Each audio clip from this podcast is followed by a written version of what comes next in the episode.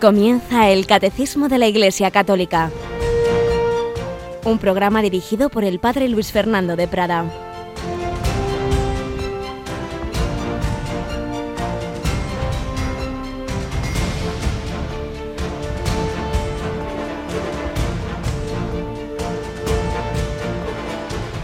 Alabados sean Jesús, María y José. Muy buenos días Querida familia de Radio María, bienvenidos a esta nueva edición del Catecismo de la Iglesia Católica en este 17 de febrero de 2016. Estamos desde hace semanas hablando de la Virgen María y hoy celebramos a siete santos fundadores de la Orden de los Servitas, siervos de María. Pues como su nombre indica, grandes devotos de la Virgen María. Tenemos con nosotros a otra devota de María, la, nuestra querida Cristina Rubio. Buenos días, Cris. Muy buenos días, padre. Tenemos siempre buenos ejemplos de amor a María, ¿verdad? Sí. Como también nos está dando el Papa, que hoy vamos a ofrecer nuestra última retransmisión de los actos que vamos seleccionando según el horario, ¿verdad? ¿Qué tenemos, tenemos esta tarde con el Papa? Esta tarde a las seis nos trasladamos Padre, me ha pillado que no me Seis y media, me parece que ¿A las seis y media empezamos? Sí, seis y media, sí. Seis y media es un, una visita a un centro de, de readaptación social. Sí estas visitas que siempre, si ayer transmitíamos el encuentro con consagrados, que siempre hay en los viajes pontificios, ¿verdad? Pues también suele haber una visita a un centro de especial atención a marginación, a drogadicción, algún otro problema de tipo social, ¿verdad? Pues eso lo vamos a tener esta tarde a las seis y media. Así que nos uniremos allí al Papa y rezaremos por él. Y también rezamos, y es triste, pero, pero bueno, ya San Simeón le dijo a María que Jesús iba a ser signo de contradicción y desde el primer momento pues la humanidad se dividió ante él. Muchos dan la vida por él, muchísimos y le alaban y alaban al Señor y a María y otros pues nada, le atacan y le blasfeman y muchas personas están muy dolidas porque el lunes en un acto que hubo en el ayuntamiento de Barcelona pues hubo una supuesta poetisa que recitó una especie de, bueno, una, una vaga eh, inspiración o, o, remedando, mejor dicho, el Padre Nuestro, pues una especie de Padre Nuestro sexual. Pues hombre, lo menos que se puede decir eso es que es una absoluta falta de respeto y, sinceramente también con un tono blasfemo. Eso, como, como ha comentado alguien, con otras religiones no se hace, pero nuestra relación ya sabemos cuál es. La oración, el perdón, sin prejuicio de que quien así lo estime pueda presentar algún tipo de querella, pero lo nuestro es rezar. Así que si te parece, Cristina, vamos a invitar a nuestros oyentes, no solo por eso, sino por tantas otras razones en nuestro mundo de hoy, a rezar juntos un Padre nuestro, a nuestro Padre que nos quiere a todos a pedir, por quienes no le conocen y por ello pues tantas veces al no conocer el amor de Dios, tener esas falsas ideas pues lo rechazan o lo blasfeman incluso. Vamos a rezar el Padre nuestro y luego nos vamos a encomendar también a la Virgen María.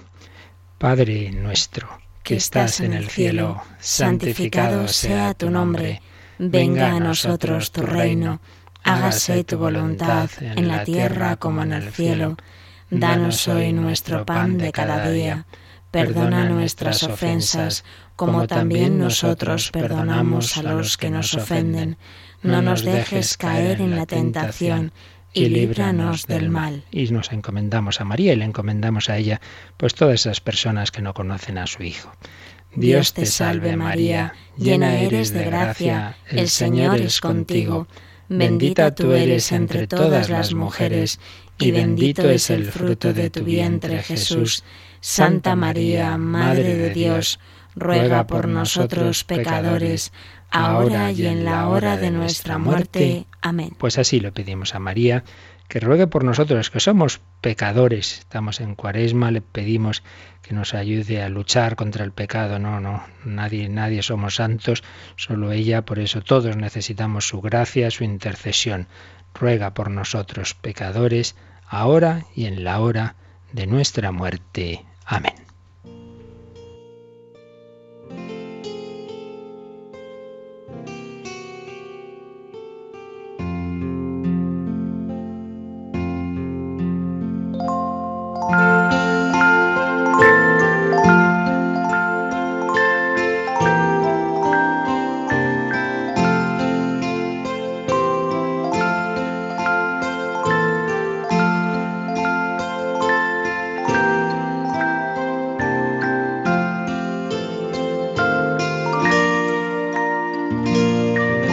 En, ese sencillo resumen que hemos ido haciendo en estas, esta primera sección de nuestro programa, de los rasgos o de los momentos principales de devoción a María a lo largo de la historia, particularmente fijándonos en el dogma de la Inmaculada Concepción, pero un poquito en general de cómo en la historia de la Iglesia y en el pueblo español en particular, pues a lo largo de los siglos ha ido aumentando esa fe y devoción a María.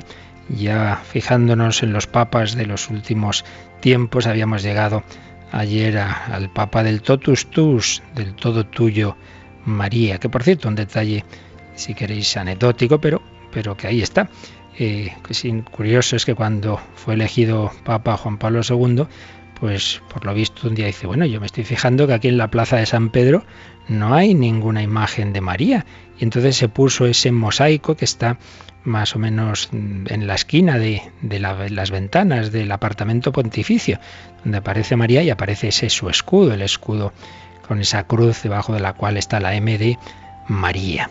Hemos recordado ayer pues esa gran encíclica eh, Redentoris Mater que nos regaló Juan Pablo II, el año mariano 87-88 y estábamos diciendo cómo ya al final de su vida también convocó un año del Rosario, un año del Rosario desde el 16 de octubre del 2002 el aniversario del día en que fue elegido sumo pontífice, que había sido el 16 de octubre del 78, desde ese día hasta el día de sus bodas de plata como pontífice, 16 de octubre de 2003, fue año del Rosario, y publicó la carta apostólica Rosarium Virginis María, el Rosario de la Virgen María. Y al principio de esa carta escribía, el Rosario de la Virgen María, en el segundo milenio bajo el soplo del Espíritu de Dios, es una oración apreciada por numerosos santos y fomentada por el magisterio, magisterio de la Iglesia, de los papas. En su sencillez y profundidad, sigue siendo también en este tercer milenio apenas iniciado una oración de gran significado destinada a producir frutos de santidad. Una oración destinada a producir frutos de santidad, de santidad. Decía también cómo a esta oración le han atribuido gran importancia muchos de mis predecesores. Y decía, un mérito particular a este respecto corresponde a León XIII, que en septiembre de 1883 promulgó la encíclica Supremi Apostolatus Officio, importante declaración con la cual inauguró otras muchas intervenciones sobre esta oración, indicándola como instrumento espiritual eficaz ante los males de la sociedad. XIII, en efecto, publicó muchas, muchas encíclicas y exhortaciones animando al rosario. Tuvo un largo pontificado, es el Papa que está entre el siglo XIX y el XX, como Juan Pablo II fue el Papa entre el XX y el XXI.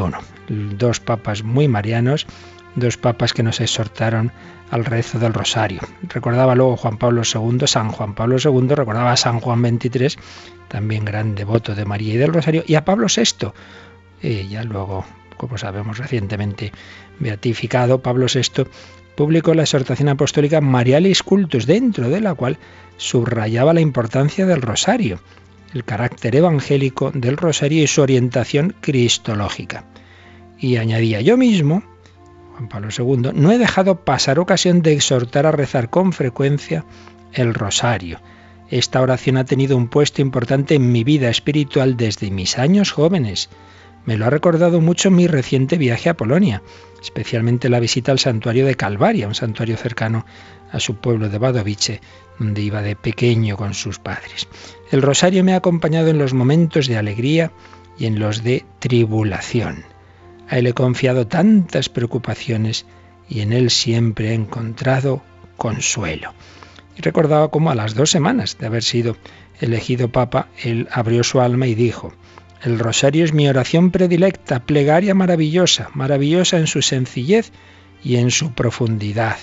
Se puede decir que el rosario es en cierto modo un comentario oración sobre el capítulo final de la Constitución Lumen Gentium del Vaticano II que trata de la presencia admirable de la Madre de Dios en el misterio de Cristo y de la Iglesia. En efecto, con el trasfondo de las Ave Marías pasan ante los ojos del alma los episodios principales de la vida de Jesucristo. Y hablaba de esos misterios, hasta ese momento gozosos, dolorosos y gloriosos. Pero en esa carta, el Papa Juan Pablo II proponía añadir una cuarta serie de misterios, los misterios luminosos. La verdad es que es llamativo que sí, que durante siglos pues simplemente pasábamos de ese quinto misterio gozoso, el niño Jesús perdido y hallado en el templo, pasábamos de ese ya a los dolorosos. ¿Y qué pasa del resto de la vida pública de Jesús? Entonces Juan Pablo II, con pues sin duda inspiración de lo alto, pues añadió esos misterios, esos misterios luminosos, el bautismo de Jesús en el Jordán y ese primer milagro de Jesús donde está María, las bodas de Cana, la autorrevelación de Jesús en las bodas de Cana, con una acción fundamental de la Virgen en ese momento, en ese primer gran signo de Jesús. Luego, como sabemos, el anuncio del reino de Dios, invitando a la conversión, otro un misterio muy importante ya del final de la vida pública, la transfiguración del Señor y por supuesto la institución de la Eucaristía. Por eso se reza estos misterios los jueves, jueves día de la institución de la Eucaristía. Juan Pablo II insistía en que el rosario no es que sea mirar a María, es mirar a Cristo con los ojos de María. Es una oración cristológica, como había dicho Pablo VI. Es contemplar el rostro de Cristo con los ojos de María, contemplar ese rostro del niño Jesús que ya vio por primera vez en Belén, de ese adolescente que ella buscaba en el templo de Jerusalén, de ese joven que iba creciendo, de ese Jesús adulto en Caná, de ese crucificado y de ese resucitado. Contemplar el rostro de Cristo con los ojos de María.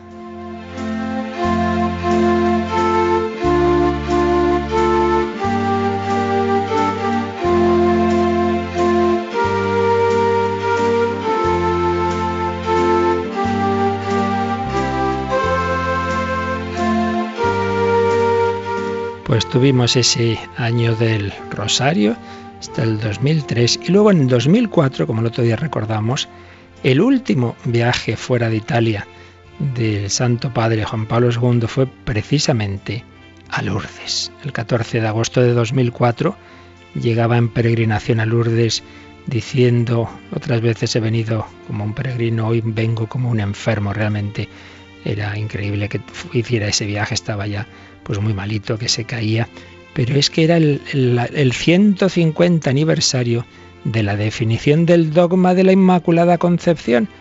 La Virgen María le había dicho a Bernadette, yo soy la Inmaculada Concepción. Tuvo unas homilías preciosas, Juan Pablo II, y menos de un año después moría en un primer sábado de mes, el primer sábado de abril, entrando ya en la fiesta de la misericordia que él mismo había instituido. Pues nos encomendamos al Papa todo tuyo, todo de María, le pedimos que nos ayude a vivir, luchar, sufrir y morir como Él, en brazos de María.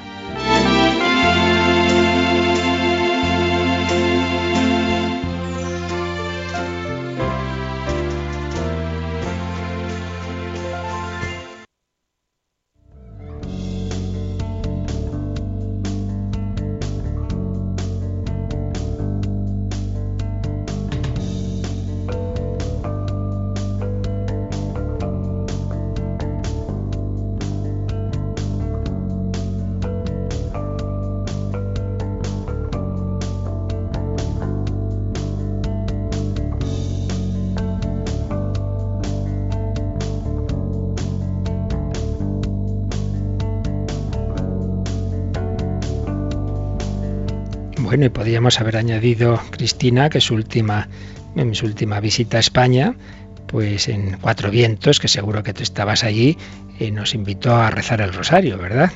Sí, la verdad es que lo recuerdo como uno de los momentos más especiales de mi vida, disfrutar de ese encuentro en Cuatro Vientos con el Papa. Y ahí invocamos a la Virgen María entre testimonios. Fui, nos habló de esa interioridad de María, de la importancia de la vida interior pues sí, todos los que hemos vivido momentos así con el Santo Padre los llevamos en el alma y en el corazón. Y en su pontificado, pues es donde se dio este paso tan importante de, de componer y aprobar en un primer momento provisionalmente y luego ya definitivamente este catecismo de la Iglesia Católica, uno de los frutos que han quedado principales de ese pontificado, así como existe lo que llamamos el catecismo de San Pío V, digamos el catecismo posconciliar del Concilio de Trento, tenemos el catecismo posconciliar del Vaticano II, gracias a uno de los que fue padre conciliar en ese concilio, eh, el entonces arzobispo de Cracovia, Karol Wojtyła, después Juan Pablo II. Pues bien, estábamos viendo este, esta parte del catecismo que nos habla del credo, como el Hijo de Dios nació de Santa María Virgen y entonces pues estábamos profundizando en varios números que van desarrollando la doctrina mariológica, esas cinco verdades que creemos de María, Madre de Dios, Inmaculada, siempre Virgen, asunta a los cielos, Madre espiritual de la Iglesia medianera. y aquí en, esta, en estos números pues estamos viendo tres de esas verdades. la Madre de Dios, que veremos ya a continuación, eh, la Inmaculada, que es lo que hemos ido desarrollando estos días, y siempre Virgen, que veremos también un poquito más adelante. Pero acabando este apartado sobre la Inmaculada Concepción, María llena de gracia, mm, exenta de todo pecado desde su concepción, no tiene pecado original, tampoco tiene, veíamos ayer, ningún pecado personal, ni siquiera el más leve pecado venial, porque tiene una plenitud de gracia pues proporcional a la misión y que tenía tan importante de ser madre de Dios, de, educar al propio Hijo Eterno del Padre hecho hombre, pues claro, hacía falta un, nivel de gracia de, otro orden, digamos, de cualquier santo. Por eso decíamos ayer que la mayoría de los teólogos han pensado siempre que, la plenitud de gracia de María es superior a la de todos los santos juntos. ¿no? se trata de hacer matemáticas, es sumar y... No, es que es otra cosa, es otro orden, digamos. Porque María está en otro nivel, está en el nivel, pues eso, de ser madre de Dios, que no es ninguna broma de haber llevado en sus entrañas al propio verbo hecho carne y luego en, en sus entrañas espirituales pues toda la vida de convivir con Jesús en, Nazaret y ir viviendo con él todos los momentos, incluso la muerte. Y luego, pues, estar con la iglesia y ser madre de la iglesia, que es precisamente eh, uno de los puntos que está implícito aquí en este número que ya leímos ayer, pero vamos a releer. Porque si María ha recibido todas estas gracias, también ha respondido. Ha respondido ese sí del, de la Anunciación, pero que lo ha mantenido toda su vida. Por eso vamos a releer Cristina el 4, 9, 4 al anuncio de que ella dará luz al Hijo del Altísimo, sin conocer varón, por la virtud del Espíritu Santo, María respondió por la obediencia de la fe, segura de que nada hay imposible para Dios. He aquí la esclava del Señor, hágase en mí según tu palabra. Así, dando su consentimiento a la palabra de Dios, María llegó a ser madre de Jesús y aceptando de todo corazón la voluntad divina de salvación, sin que ningún pecado se lo impidiera, se entregó a sí misma por entero a la persona y a la obra de su Hijo, para servir en su dependencia y con él, por la gracia de Dios, al misterio de la redención. Y luego viene una cita del Vaticano II que luego también leeremos. Pero vamos a fijarnos, ayer ya fuimos comentando este número, vamos a profundizar un poquito en lo que dice de que dando su consentimiento a la palabra de Dios, María llegó a ser madre de Jesús. Eh, dice San Agustín que primero María concibió en su mente, en su alma, porque al decir que sí, al fiarse, al obedecer, pues ya está abriendo la puerta de su alma. Y abriendo la puerta de su alma, la abrió también de todo su ser, de todas sus entrañas. Dijo ese sí, aceptando de todo corazón la voluntad divina de salvación sin que ningún pecado se lo impidiera, porque había sido hecha inmaculada, porque iba a ser el templo, el arca de la nueva alianza, tenía que estar totalmente limpia y además esa plenitud de gracia pues le iba a permitir dar ese sí sin ninguna duda, sin que ningún pecado se lo impidiera, se entregó a sí misma por entero a la persona y a la obra de su Hijo, a la persona y a la obra para servir en su dependencia y con él por la gracia de Dios al misterio de la redención. Aquí viene una cosa muy importante para todos nosotros. Dios no nos llama simplemente a ser buenos, a salvarnos o ni siquiera a ser santos. Claro, claro, nos llama a ser santos, pero es que la santidad cristiana no es simplemente que yo sea muy bueno, es que yo colabore, colabore con Cristo a la redención del mundo. Todos estamos llamados a colaborar cada uno tenemos una misión, una tarea específica, cada uno es como esa piedrecita del templo. Es verdad, hay piedras más importantes y por eso Jesús le dice a Pedro, tú eres, a Simón, Simón, tú eres Pedro desde ahora y sobre esta piedra edificaré mi iglesia. Sí, es la piedra principal, el Pedro, el Papa, sucesor de Pedro, su obispo, sucesor de los apóstoles. Sí, sí, sí, pero todos los ladrillos son importantes en la iglesia, todos son necesarios, no serán tan fundamentales como los que están ahí en los fundamentos, en los cimientos, pero todos son necesarios. Tú también tienes un lugar en ese edificio de la iglesia. Pues bien, María tiene el lugar más importante, todavía más que el de Pedro, no faltaría más. Es aquella que abre las puertas de la humanidad a Dios. Dios entra y se hace carne por medio de María. Pero no solo, es que colaboró, colaboró entonces, colaboró al decir sí, no, toda su vida mantuvo el sí porque va a estar con Jesús siempre y sobre todo, claro, cuando es niño, pues es tan importante esa presencia materna. Pero es que va a estar también en la vida pública. Recordábamos, y lo veremos enseguida, como ese primer gran signo, ese primer gran milagro que hace Jesús en la vida pública, pues se debe a la intercesión de María en Caná, no tienen vino. Pues desde el principio de la vida pública hasta el final, en la cruz, ahí tienes a tu hijo, ahí tienes a tu madre. Y en el inicio de la iglesia, en Pentecostés, María está en todos los momentos fundamentales de la redención. Ella colabora en lo que es la obra de redención como tal, lo que llaman muchos teólogos la redención objetiva, lo que hizo Jesucristo para redimirnos, ahí está María. Pero luego colabora en la aplicación de esa redención a todos los hombres de todos los tiempos a lo largo de, de la historia en la iglesia. Por eso María también está en la redención subjetiva, en que toda esa gracia que Cristo nos ha obtenido, pues nos llegue a todos. Pongamos el ejemplo, hay un pueblo aislado por la nieve y, entonces pues se llevan allí eh, una serie de provisiones, eh, eh, de alimentos, de, de, bebida. Sí, ya un helicóptero lo ha dejado eso ahí en la plaza del pueblo, pero ahora hay que llevarlo a todas las casas. Pues Cristo nos ha dado todas las gracias necesarias, pero ahora tienen que llegar a todos los hombres.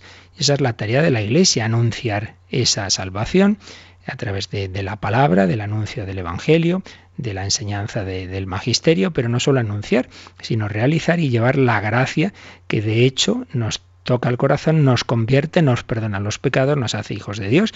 Ahí están los sacramentos y lo que es en general la vida de la Iglesia. Pues bien, en toda esa tarea está María presente. Por eso María es la gran colaboradora.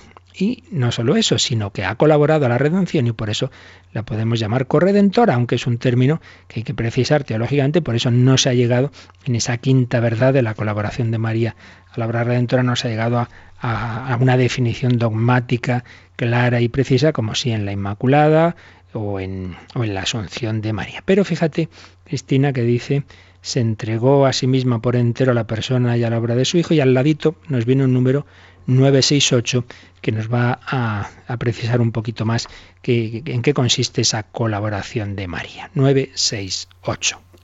Pero su papel con relación a la Iglesia y a toda la humanidad va aún más lejos colaboró de manera totalmente singular a la obra del Salvador por su obediencia, su fe, esperanza y ardiente amor para restablecer la vida sobrenatural de los hombres. Por esta razón es nuestra Madre en el orden de la gracia. Realmente este número del Catecismo 968 prácticamente es una cita de la Lumen Gentium 61 la gran constitución, la más importante doctrinalmente hablando del Vaticano II, la Constitución Lumen Gentium sobre la Iglesia, tiene un octavo capítulo dedicado íntegramente a la Virgen María. Se discutió si se hacía un documento especial sobre la Virgen y al final se dijo no, mejor dentro del de la Iglesia para mostrar que María está ahí, dentro de la Iglesia y además el Papa Pablo VI en un momento dado hizo la proclamación solemne de María como madre de la Iglesia, pero si es madre de la Iglesia es madre de los miembros de la Iglesia.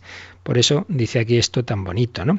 Que María colaboró de manera totalmente singular. Lo que decíamos antes, todos estamos llamados a colaborar en la obra redentora, pero claro, hay colaboraciones y colaboraciones. La de María es la más importante. De manera totalmente singular colaboró a la obra del Salvador, por su obediencia, su fe, su esperanza, su amor, para restablecer la vida sobrenatural de los hombres. Y fijaos la conclusión de la última frase. Por esta razón es nuestra madre en el orden de la gracia. Mirad, decimos que María es nuestra Madre Espiritual, no es una, simplemente una, una consideración piadosa, pues así, mira, hay que tomarla como si fuera tu madre, te cuida igual. No, no, no es como si fuera tu madre.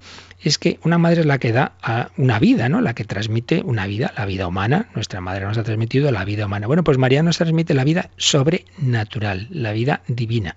Hombre, nos la da Dios, sí, claro, nos la da Dios, pero con la colaboración de María, porque nos la da el Dios hecho carne, hecho carne gracias al sí de María porque nos la da el Dios hecho carne con toda esa obra redentora que culmina en la pasión, muerte y resurrección, pero ahí está María.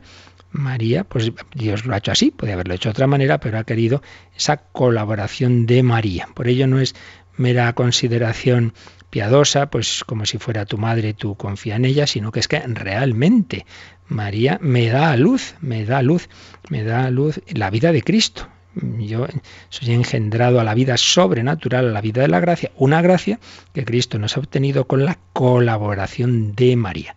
Pero esto, esta idea teológica de esa colaboración de María a la obra de Cristo, en los primeros siglos se expresó con una idea muy bíblica de la que ya hemos ido hablando en días pasados, pero que aparece aquí al final de este número del catecismo que estamos comentando, el 494. Y es que si el pecado original fue una colaboración para mal entre Adán y Eva, la redención es una colaboración para bien entre el nuevo Adán, Jesucristo, y la nueva Eva, María.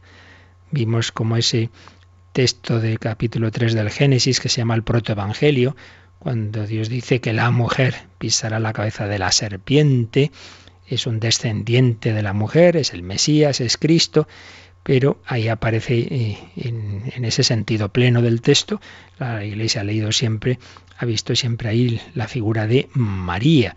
Bueno, pues los santos padres, pero vamos, desde el principísimo. Se considera que esto es alguna idea que debieron anunciarla a los apóstoles porque es que aparece ya a principios del siglo II en varios santos padres, San Ireneo, San Justino, aparece ya la idea de María como nueva Eva, la Eva buena, la Eva que ha arreglado lo que estropeó la primera Eva. Por eso ahora sí vamos a leer, Cristina, el último párrafo de la, del número 494, que también está tomado de la Lumen Gentium 56. Leemos. Ella, en efecto, como dice San Ireneo, por su obediencia fue causa de la salvación propia y de la de todo el género humano. Por eso, no pocos padres antiguos en su predicación coincidieron con él en afirmar el nudo de la desobediencia de Eva lo desató la obediencia de María, lo que ató la Virgen Eva por su falta de fe, lo desató la Virgen María por su fe. Comparándola con Eva, llaman a María Madre de los vivientes y afirman con mayor frecuencia, la muerte vino por Eva, la vida por María. Pues ya lo veis, muchos santos padres, llamamos así a esos primeros autores de los primeros siglos, obispos casi siempre, pues santos y sabios, eh, que claro, al estar tan cerca de los inicios, vemos en ellos la continuidad de esa tradición apostólica. Las enseñanzas de los apóstoles, como las transmitieron, las profundizaron y cuando coinciden en algo, pues indica claramente que eso es algo que viene de los apóstoles. Y recordemos que la revelación no solo se nos transmite por la escritura, sino también por la tradición. Pues bien, aquí hay un tema claro que estaba en esa tradición inicial, María como nueva Eva bueno, pues eso indica que María ha colaborado en esa obra de la redención, ha arreglado lo que estropeó la primera Eva. El nudo de la desobediencia de Eva lo desató la obediencia de María. Lo que ató la Virgen Eva por su falta de fe, lo desató la Virgen María por su fe. Y viene una cita, también un número marginal, el 726, que va a insistir en ese título de Nueva Eva. 726, lo leemos. Al término de esta misión del Espíritu, María se convierte en la mujer nueva Eva, madre de los vivientes, madre del Cristo total. Así es como ella está presente con los doce, que perseveraban en la oración con un mismo espíritu, en el amanecer de los últimos tiempos, que el Espíritu va a inaugurar en la mañana de Pentecostés con la manifestación de la Iglesia. Así pues, mm, aquí se está hablando de Pentecostés y lo que decíamos, si María es clave al inicio de, la vida de Cristo, en primer lugar, claro, por, por decir el sí a la encarnación, va a estar con el presente, pero también va a estar en el nacimiento de la Iglesia, en Pentecostés. Ahí ya no es la segunda persona la que desciende en la humanidad, es la tercera, es el Espíritu Santo que se comunica de una manera, ya se había comunicado antes, pero ahora de una manera mucho más abundante a la humanidad, a la Iglesia, a los apóstoles. Nace, digamos así, definitivamente la Iglesia que Jesús había ido constituyendo y formando y estableciendo con ella la nueva alianza en su sangre en la última cena, el jueves santo, pero en Pentecostés se comunica ese, ese espíritu de una manera plena y María está ahí y dice este número 726 que María se convierte en la mujer. Esa es la mujer por excelencia, la mujer de la que hablaba el Génesis, la nueva Eva, madre de los vivientes, madre del Cristo total, porque Cristo es como individuo es la cabeza, nosotros somos los miembros, todos formamos ese Cristo místico, por eso Jesús le dirá a Saulo, Saulo, Saulo, ¿por qué me persigues? Porque al perseguir a los cristianos me está persiguiendo a mí. todos formamos una unidad. Así es como ella está con, presente con los doce ahí en, el cenáculo en Pentecostés, con los doce que perseveraban en la oración con un mismo espíritu, cita de Hechos 1.14, en el amanecer de los últimos tiempos que el Espíritu va a inaugurar en la mañana de Pentecostés. Así pues, María es la nueva Eva que colabora a nuestro nuevo nacimiento. Nacemos como hijos de Dios. Y si el parto de Jesús fue un parto virginal e indoloro, en cambio el parto de dar a luz a la iglesia a cada uno de nosotros es un parto doloroso. Por eso en el Apocalipsis aparece la mujer con dolores de parto, porque nacemos a la vida sobrenatural por la obra redentora, que fue una obra hecha en el dolor, en la pobreza, en la humildad, en la obediencia y en definitiva de cruz. Bueno, pues yo creo que tenemos muchos motivos para agradecer al Señor esa colaboración de María, para mirar a la Virgen, para darle gracias por todo. Gracias María, así eres tú, María, nuestra Madre, pues nos encomendamos a la Virgen, meditamos un poquito todo esto que estamos diciendo.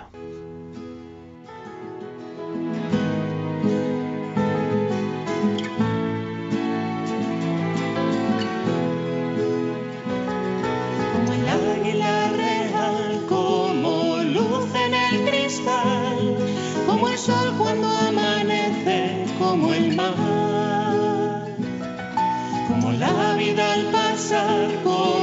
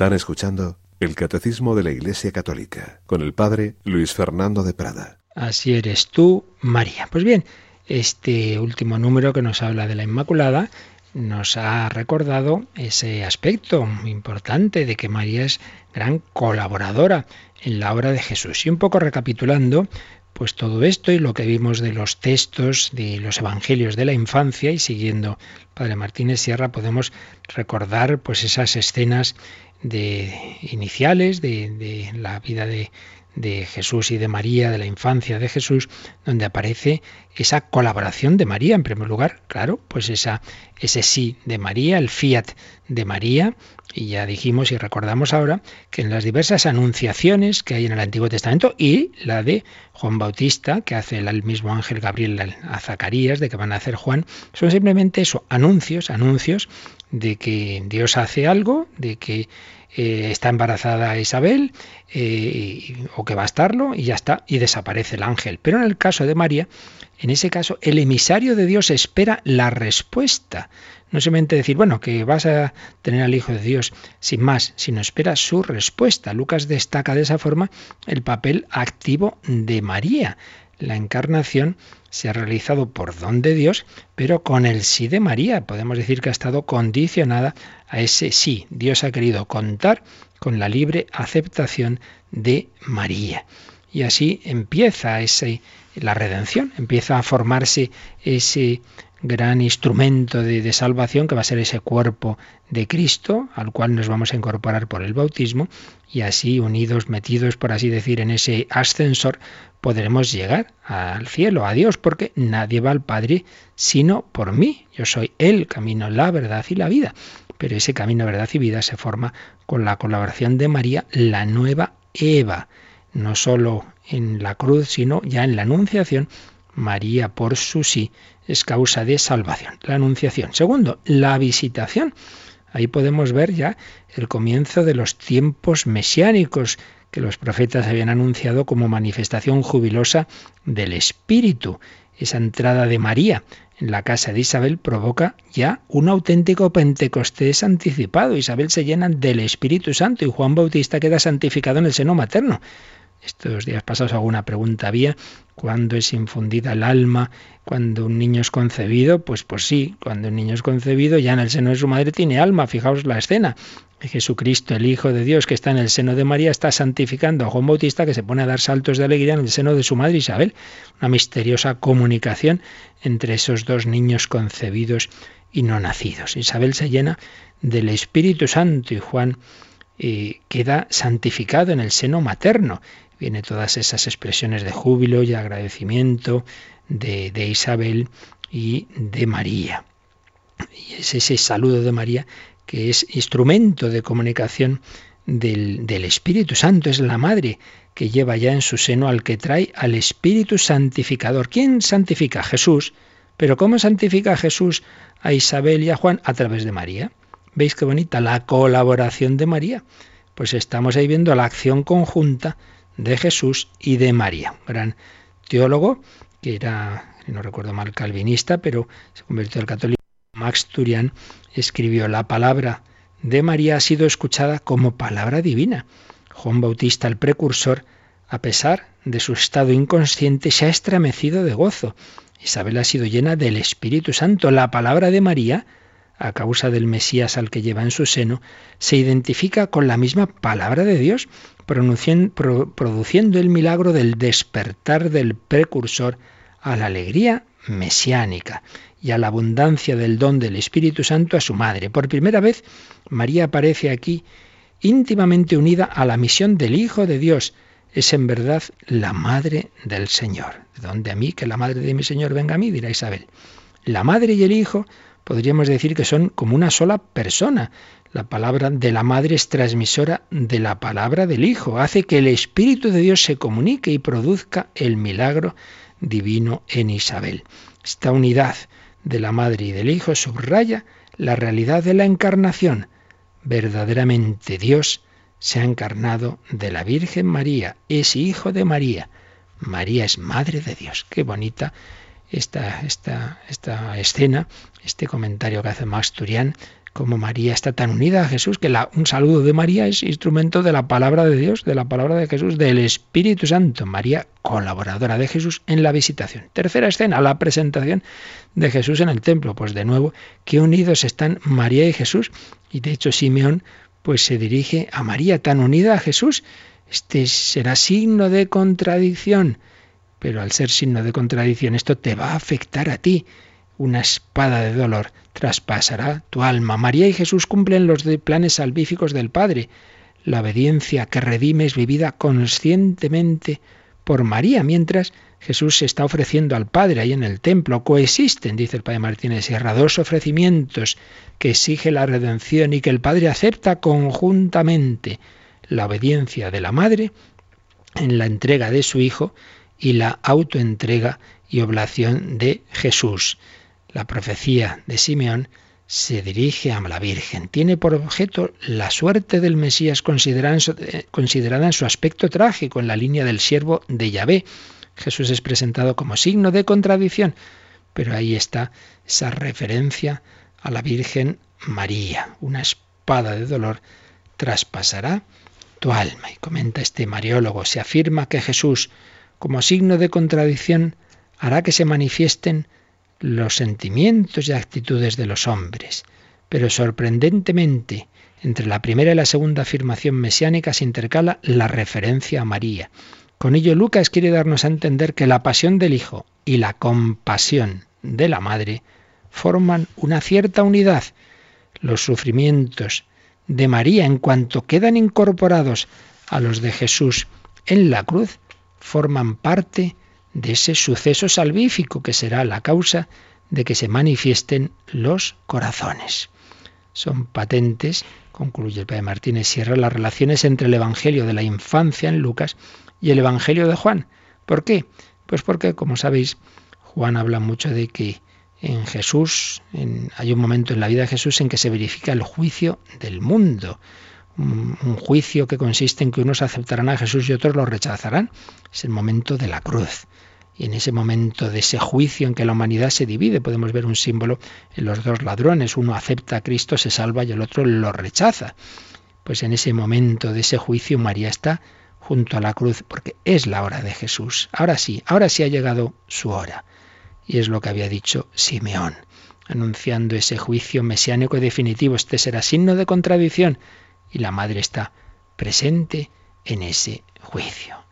Colaboración de María a la obra de la redención. Pues este es el último número dentro de lo que ha sido explicar la Inmaculada Concepción, pero que incluye esta respuesta de María. María ha recibido toda esa gracia desde su concepción, pero ha respondido en, la Anunciación y en toda su vida. Recapitulando un poco lo que hemos visto todos estos días sobre esta gran verdad de la Inmaculada Concepción y aplicándola a nuestra vida. Podemos hacer esta reflexión. María ha venido a la existencia en una cercanía total a Jesús, separada de, de todo contacto con el mal. En ella se hace presente el estado de justicia original. Dios creó a la humanidad así, en amistad con Él. Es el proyecto original de Dios, solo que con mucha más, como ayer veíamos también, eh, la cercanía de María a Dios es mucho mayor, claro, que la de Adán y Eva, porque una cosa es vivir en gracia de Dios y otra es el grado de gracia, el grado de cercanía a Dios. Yo puedo ser, tener muchos amigos, pero no es lo mismo la amistad que tengo con uno con otro o con mi madre. Bueno, pues la, cercanía a, Dios de, de María no es la misma que la de los demás hombres, pero es verdad que hay ahí como una referencia a ese proyecto inicial pues, que creó al hombre en su amistad, lo constituyó en su gracia. María tiene una enemistad total, en cambio, con el demonio, el mismo grado de enemistad que su descendencia, como dice el, el protoevangelio del Génesis.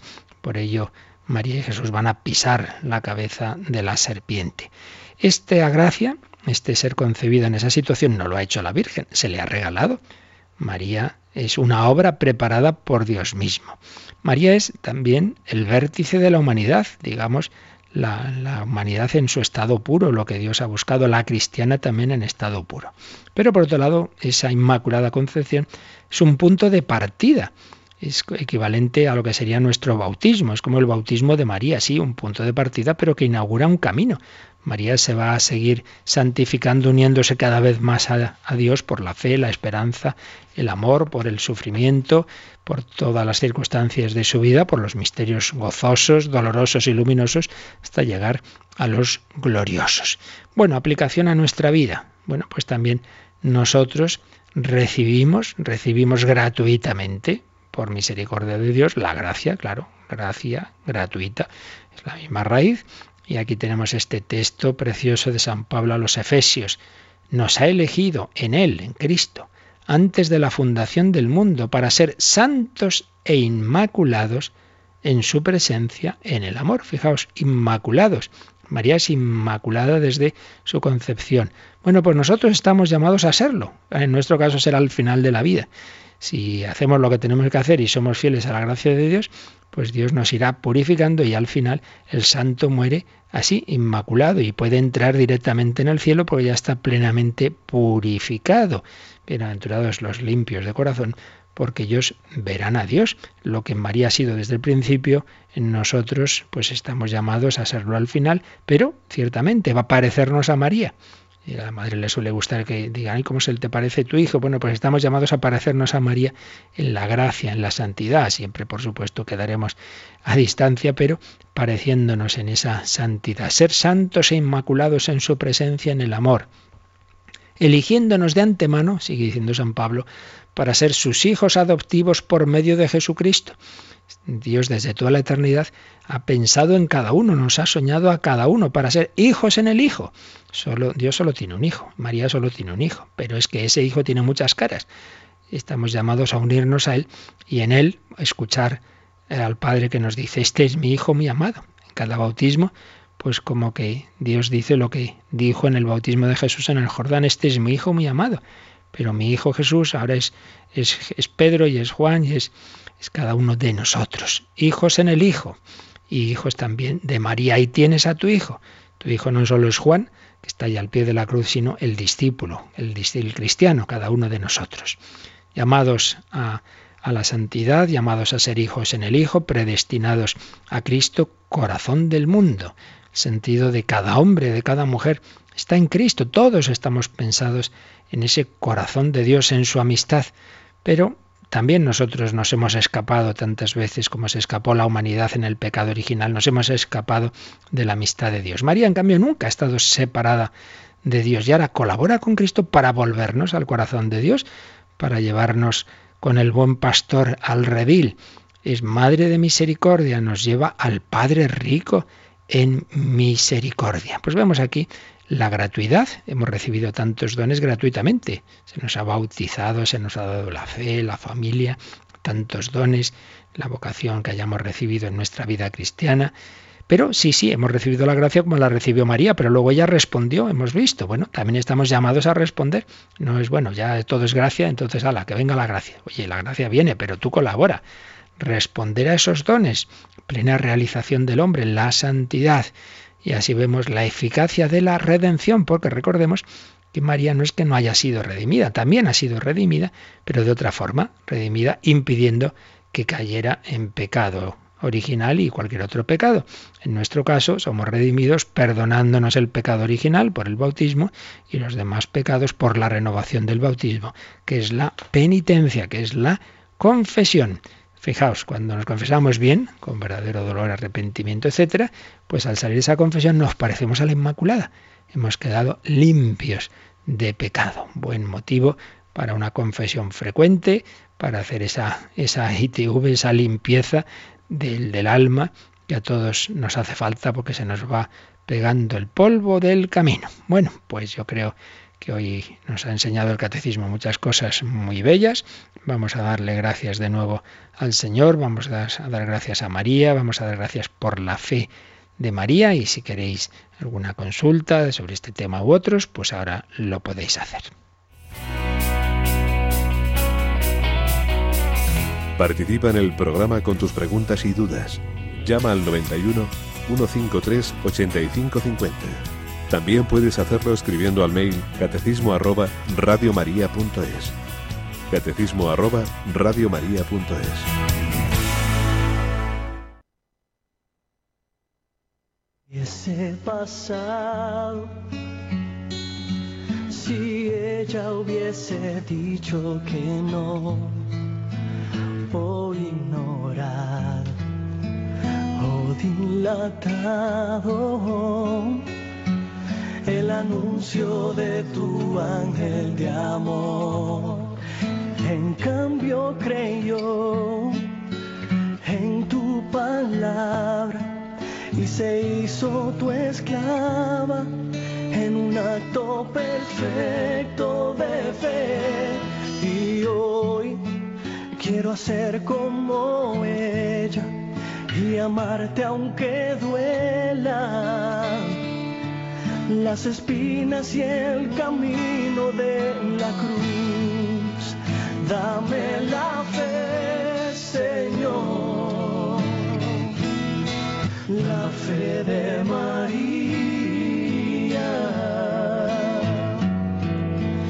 para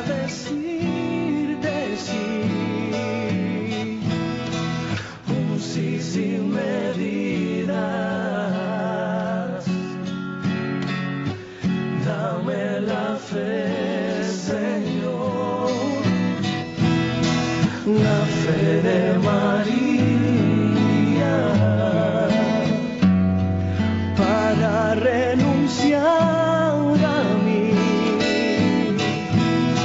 y entregarte mi vida.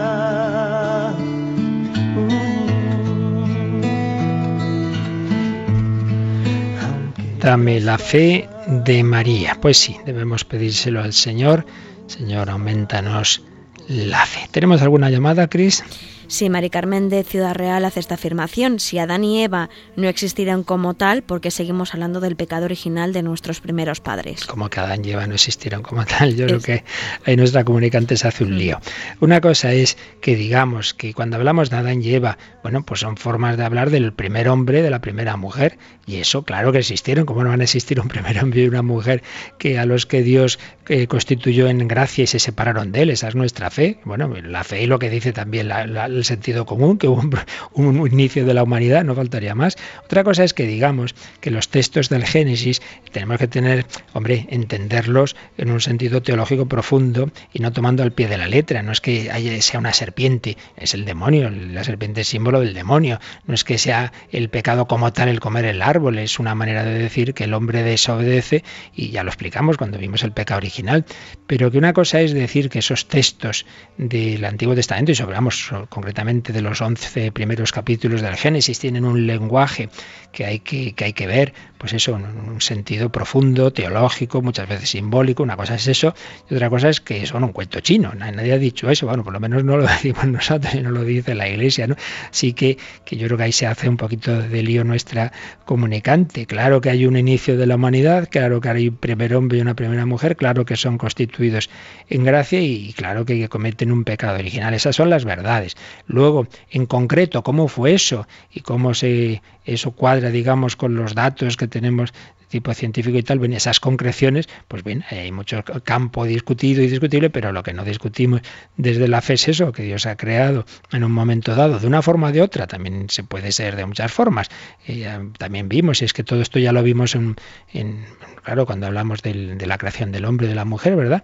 Todo eso está recopilado en, ya en algunos DVDs esas primeras catequesis de, sobre la creación y sobre el pecado original y, eso el, que se puede explicar desde una perspectiva evolutiva, de una forma, de otra, bien, todo eso ya es discutible, pero lo que no es discutible desde la fe es que Dios ha creado a la humanidad, que la ha creado y le ha constituido, la ha elevado al orden de la gracia, al orden sobrenatural, y que esa gracia fue perdida, esa amistad con Dios, eh, hubo un primer pecado, que llamamos pecado original, eh, por el cual eh, hay una separación de Dios y entonces entra la humanidad en una situación en la que todos entramos ya. heredamos, digamos, esa situación de entrada. De entrada somos concebidos en esa no cercanía de Dios, en esa no amistad con Dios que repara el nuevo Adán y la nueva Eva. Así que van por ahí un poquito la cosa, no, no confundamos en lo que sería la manera de, el detalle de cómo son las cosas, que ahí, pues eso, hay que, hay que leer el, el Génesis con, una profundidad teológica más allá del, del detalle literal, pero el fondo teológico es verdadero, claro que sí. Muy bien, pues ahí lo dejamos, seguiremos mañana, vamos a ver, nos quedaban, nos quedaban ver los textos de San Juan, muy importantes, los textos mariológicos de San Juan, las bodas de Caná, eh, María al pie de la cruz y el Apocalipsis, sin olvidar ese versículo en Juan 1.13 del prólogo de San Juan, que según muchos autores también en él, hay una alusión misteriosa al parto virginal de, y a la concepción virginal eh, de Jesús en María. Pedimos al Señor su bendición para vivir este día. La bendición de Dios Todopoderoso, Padre, Hijo y Espíritu Santo, descienda sobre vosotros. Alabado sea Jesucristo.